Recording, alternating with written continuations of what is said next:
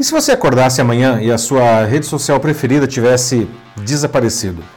Aquele lugar que você usa para conversar com seus amigos, publicar e consumir seus conteúdos, de repente sumiu. Como que você se sentiria? Isso não é loucura, tá? No Brasil já aconteceu quatro vezes, no caso com o WhatsApp que ficou fora do ar para todos os brasileiros por decisões judiciais. Mas agora, uma nova ameaça paira sobre todas as redes sociais de outra natureza, muito mais grave. Dessa vez, a censura vem de políticos que usam seus apoiadores nas mesmas redes, robôs e até a força do cargo para tentar piorar o nível das discussões e até encerrar essas plataformas. Quem perde? Todos nós. Por que, que isso está acontecendo? E o que, que a gente pode fazer para evitar isso? Eu sou Paulo Silvestre, consultor de mídia, cultura e transformação digital, e essa é mais uma pílula de cultura digital para começarmos bem a semana, disponível em vídeo e em podcast. Na semana passada, o Supremo Tribunal Federal iniciou o julgamento para decidir a validade das decisões judiciais que bloquearam o WhatsApp no passado. Essas censuras aconteceram porque juízes de primeira instância exigiram que o Facebook, que é o dono do WhatsApp, entregasse conversas é, feitas pelo programa de investigados. A empresa disse que não podia atender porque as conversas são criptografadas de ponta a ponta, ou seja, apenas os interlocutores podem ler o conteúdo, mesmo que ele seja interceptado no meio do caminho. Aqueles juízes, então, ordenaram que o aplicativo fosse derrubado no país inteiro, prejudicando o cotidiano de mais de 100 milhões de usuários. Você acha isso certo? Só que agora a discussão sobre o cerceamento das redes sociais atingiu um novo patamar. Tudo porque o Twitter começou a marcar publicações do presidente dos Estados Unidos, Donald Trump. Ou seja, limitou as suas visualizações por enaltecerem a violência, e isso deixou Trump furioso. O Twitter sempre fez vista grossa aos impropérios de Trump e de outros líderes mundiais em sua plataforma, mesmo quando violavam seus termos de uso. Na avaliação da empresa, apesar dessa violação, frequente, aliás, não, essas mensagens tinham valor de notícia, então eles toleravam aquilo. Só que por muito menos, usuários comuns eram banidos da plataforma. Agora a empresa resolveu mudar e endurecer contra esses políticos. Né? E em represália, o Trump assinou na quinta passada uma ordem executiva que poderia, na prática, regular as redes sociais e intervir no que se publica nelas. Em outras palavras, para combater o que ele chama de censura às suas publicações, o Trump promete censura e outras retaliações contra as redes sociais, e não apenas o Twitter. O presidente americano diz que quer eliminar o viés político das redes. Na verdade, ele quer eliminar o que for contra ele nesse ano, em que tenta, aliás, a reeleição, né, deixando o caminho livre para ele continuar falando o que quiser. As regras das redes sociais são claras sobre o que se pode postar ali. Né? Elas não aceitam fake news, incentivo à violência, terrorismo, racismo, ações contra a vida e a saúde. Especialistas afirmam que Trump não pode fechar empresas que não estejam violando a lei. E mesmo a censura que ele quer fazer não deve passar, porque viola a chamada primeira emenda que protege a liberdade de expressão nos Estados Unidos. Sem falar que ele depende totalmente dessas redes para governar e se reeleger. Trump só está onde está graças ao contato que ele tem com seus apoiadores via Twitter. No Brasil, a história é muito parecida. Nas últimas semanas, Bolsonaro teve várias mensagens apagadas pelo Twitter por violar suas regras com notícias falsas sobre o Covid-19. Antes dele, isso só tinha acontecido com chefes de governo nos casos do Nicolás Maduro da Venezuela e do Ayatollah Khamenei do Irã. Outros políticos brasileiros também já tiveram conteúdos removidos, como o Flávio Bolsonaro, filho do presidente, o Ricardo Salles e o Osmar Terra. Bolsonaro também já teve conteúdos eliminados no Facebook e no Instagram, segundo a empresa, por, entre aspas, causar danos reais às pessoas. Bom, daí surgem as grandes perguntas. Né? Será que essas ações das redes sociais são um ataque à liberdade de expressão? Se forem, será que os governantes podem promover represálias contra as redes sociais porque seus conteúdos estão sendo eliminados? Né?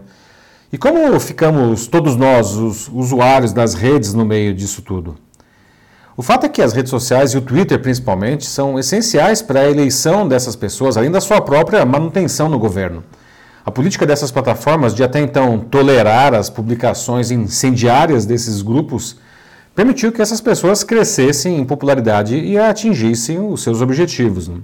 Por conta disso, agora as redes têm que lidar com as suas plataformas terem se tornado oceanos de desinformação e de ódio em um nível que representa uma ameaça à sociedade organizada. Esses grupos sabem usar e abusar desses recursos como ninguém. Combinam fake news, discursos de ódio e o incrível entendimento dos algoritmos de relevância das diferentes redes para espalhar seus conteúdos com o uso de robôs e de influenciadores. Por isso, qualquer coisa que ameace essa operação é uma ameaça real aos seus planos de poder. Sem as redes sociais, não são nada. Ao assinar a ordem executiva na quinta passada, o Trump disse que ele estava fazendo aquilo para, entre aspas, defender a liberdade de expressão. Isso por si só já são fake news. Né? Liberdade de expressão não implica poder falar o que quiser, atacar pessoas, grupos ou instituições, disseminar informações que coloquem em risco a saúde da população ou até a democracia. Fake news não são liberdade de expressão, são crimes. A desinformação é uma das maiores mazelas do planeta atualmente, com um potencial de destruir a sociedade e matar pessoas, como literalmente está acontecendo na pandemia do Covid-19. Basta ver as ações e os resultados no combate à doença no Brasil e nos Estados Unidos, comparados, por exemplo, a lá, Nova Zelândia, que já eliminou o vírus em seu território ao seguir rigorosamente as indicações da ciência. E só agora o país da Oceania está flexibilizando as regras de distanciamento e de maneira bem lenta. Portanto, liberdade de expressão não prevê que o indivíduo possa falar absolutamente qualquer coisa, pois muitas coisas que são faladas constituem crimes definidos pelo Código Penal. E em tempos de redes sociais em que os algoritmos de relevância se tornaram gigantescas caixas de ressonância de qualquer ideia, isso se torna ainda mais grave. Por isso, as redes sociais podem e devem sim coibir essa prática. Tá? Isso inclui eliminar ou limitar publicações de qualquer pessoa, mesmo de presidentes que violem seus termos e o próprio conceito de civilidade. Né? E uma última ressalva que precisa ser feita. Tá? Os grupos conservadores acusam as redes sociais de perseguição política, pois são os que têm mais publicações eliminadas. Bom, o combate às fake news, à desinformação, ao discurso de ódio deve ser feito igualmente contra todos que pratiquem isso. Se há mais publicações do grupo A sendo eliminadas que as do grupo B, é porque o primeiro abusa muito mais dessas práticas. De novo, esse combate ele deve atingir todos esses conteúdos de todo mundo.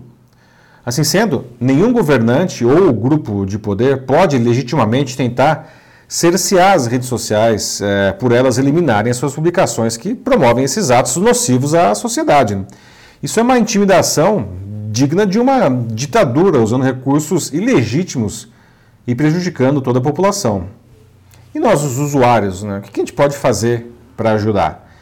Bom, em primeiro lugar, a gente precisa parar de acreditar em tudo que a gente vê nas redes sociais. Né? Por mais que a gente apoie um político, a gente deve ser crítico ao que ele publica, né? pois muitos fazem qualquer coisa para se manter no poder. Nós somos a chave para combater as fake news. Se a gente não interagir com elas e principalmente se a gente não compartilhar as fake news, elas perdem a força. Né? Verifique meios de comunicação sérios, consulte agências checadoras de fato antes de espalhar qualquer coisa. Uma notícia falsa raramente resiste a uma busca bem feita no Google. Esse é o nosso papel para garantir que as redes sociais não apenas continuarão funcionando, como ainda vão se tornar um ambiente melhor para todo mundo. É isso aí, meus amigos. Então, Quer aprender como usar o meio digital e as redes sociais para melhorar sua carreira e o seu negócio, especialmente nesse momento difícil? Eu ajudo você, é só mandar uma mensagem aqui para mim. Eu sou Paulo Silvestre, consultor de mídia, cultura e transformação digital. Um fraternal abraço. Tchau.